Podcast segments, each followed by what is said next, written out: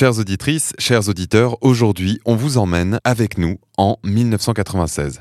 Amazon est encore une simple librairie en ligne. Elon Musk vient tout juste de quitter la fac et Internet se démocratise à vitesse grand V. Une image animée commence alors à circuler sur les forums et dans les boîtes mail des internautes américains. C'est celle d'un bébé qui se déhanche au rythme du cha-cha-cha. Les utilisateurs se l'échangent en rigolant, la popularisent. Ce gif c'est le Dancing Baby.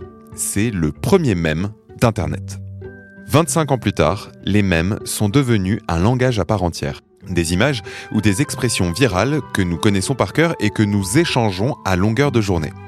Petit objet à vocation humoristique, le mème est aussi un signe d'identification, une blague ou un message que seul un groupe d'individus peut comprendre. Oui, enfin, moi, ce bébé, il m'effraie un peu. C'est vrai qu'il n'est pas super rassurant. Il n'empêche qu'en un quart de siècle, cette culture du même s'est vite étendue au-delà des simples sphères de l'humour potache.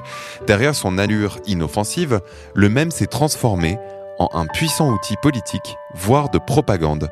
Ce qui nous conduit à notre question du jour, quels sont les véritables pouvoirs du même?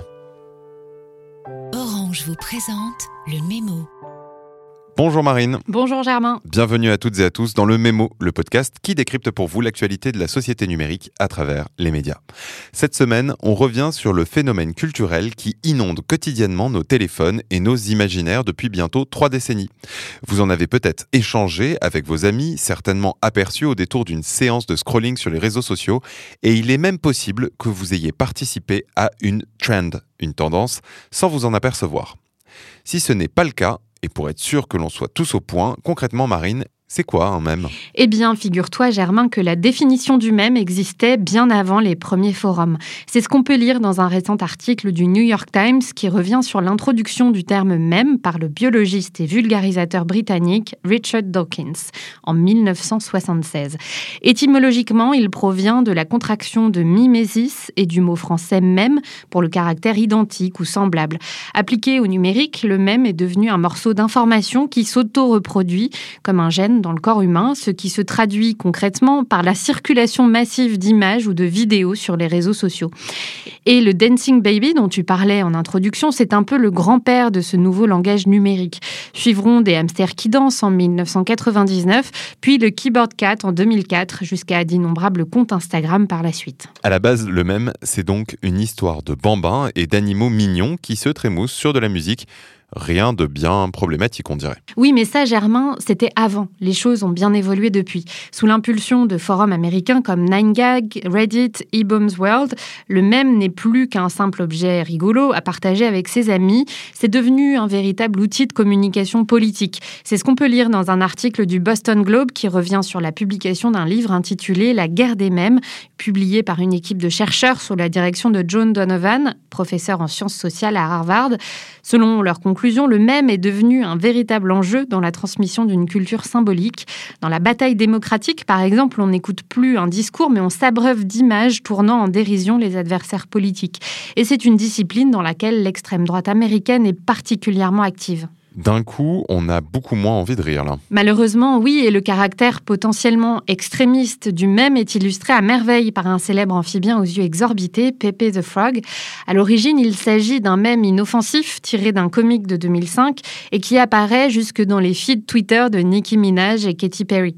Mais je lis dans un article de Chawel, le journal des étudiants d'Oxford, que Pepe est ensuite devenu la mascotte de l'alt-right américaine, récupérée et détournée par le forum 4chan. L'amphibien est grimé en dictateur, en personnage raciste et antisémite, et devient l'étendard des supporters de Donald Trump. Aujourd'hui, la grenouille est considérée comme un symbole de haine par l'Anti-Defamation League, une organisation qui lutte contre l'antisémitisme. Pas un hasard donc si les bannières représentant la grenouille sont aperçues lors de l'assaut du Capitole l'année dernière. Alors tout ça démontre surtout à quel point les mèmes sont devenus en l'espace de quelques années des outils particulièrement puissants lorsqu'ils sont utilisés à des fins politiques. Et c'est peut-être davantage le cas aux États-Unis qu'ailleurs. Je lis à ce titre dans Engadget que Michael Bloomberg, l'ancien maire de New York et candidat à l'investiture démocrate en 2020, dépensait 1 million de dollars par jour, rien que ça, pour sa communication, avec comme cheval de Troie une stratégie bien rodée, inonder les réseaux sociaux d'eux-mêmes pro-Bloomberg, censé lui donner une image cool à la Bernie Sanders.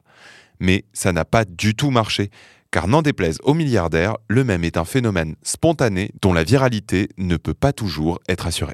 Une viralité qui dérange parfois d'ailleurs les pouvoirs politiques, comme le raconte le média américain The Verge, un même s'amusant de la ressemblance entre Xi Jinping et Winnie l'ourson a provoqué une crise diplomatique sans précédent en Chine. Alors, on va pas se mentir, il y a quand même quelque chose. Hein. La comparaison l'a en tout cas rendu furieux et dès 2016, le régime censure carrément l'ours de tous les réseaux sociaux chinois comme Weibo.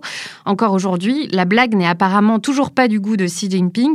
Toujours dans The Verge, on apprend qu'à cause d'une allusion à Winnie l'ourson sur sa page Weibo, la sortie du jeu vidéo Diablo Immortal, coproduit par Blizzard et le studio chinois NetEase, a été repoussée d'un mois cet été. On ne plaisante pas avec Winnie. Alors comme quoi, on peut être le leader d'un des pays les plus puissants au monde et craquer face à un simple mème. Et au-delà de Winnie l'ourson, les implications géopolitiques du mème se multiplient, notamment plus récemment avec la guerre en Ukraine. Je lis à ce propos dans un article de Politico qu'il existe maintenant une véritable organisation de mémeurs soutenant l'Ukraine, la NAFO, la North Atlantic Fella Organization, comprenait l'organisation des gars de l'Atlantique Nord. Leur credo est simple, tourner en dérision les éléments de langage de Poutine ainsi que les troupes russes en pratiquant le shitposting, soit en français le fait de pourrir les canaux de communication utilisés par la Russie. Les là ont un emblème, le Shiba Inu, un chien originaire du Japon, qui est devenu un mème très populaire ces dernières années. Avec leur mème à l'effigie du chien, la guérilla pro-Ukraine sape sans relâche la communication du Kremlin et troll toutes les sorties médiatiques des partisans de Poutine sur les réseaux. Interviewée par Politico, Emma Salisbury, doctorante au Birkbeck College de Londres, estime que ce phénomène est, je cite, du jamais vu auparavant. Cette organisation a émergé des profondeurs d'Internet et est devenue massive, alors qu'à la base, ce n'était qu'une niche. Normal quand on parle de canidés, me diras-tu. Aujourd'hui, la NAFO vend des produits dérivés pour récolter des fonds destinés à soutenir les soldats sur le front. Ces derniers s'affichent d'ailleurs avec des banderoles représentant le chien habillé aux couleurs de l'Ukraine et le ministère de la Défense de l'Ukraine a même remercié ces mêmes lords pour leur soutien. On peut donc l'affirmer sans détour, le même n'est plus une simple histoire de blagounette, c'est devenu un véritable langage politique. Sur ces belles paroles, merci beaucoup Marine et merci à vous de nous avoir écoutés. Si cet épisode vous a plu, n'hésitez pas à vous abonner là où vous nous écoutez et moi je vous dis à la semaine prochaine. C'était Le Mémo, un podcast orange.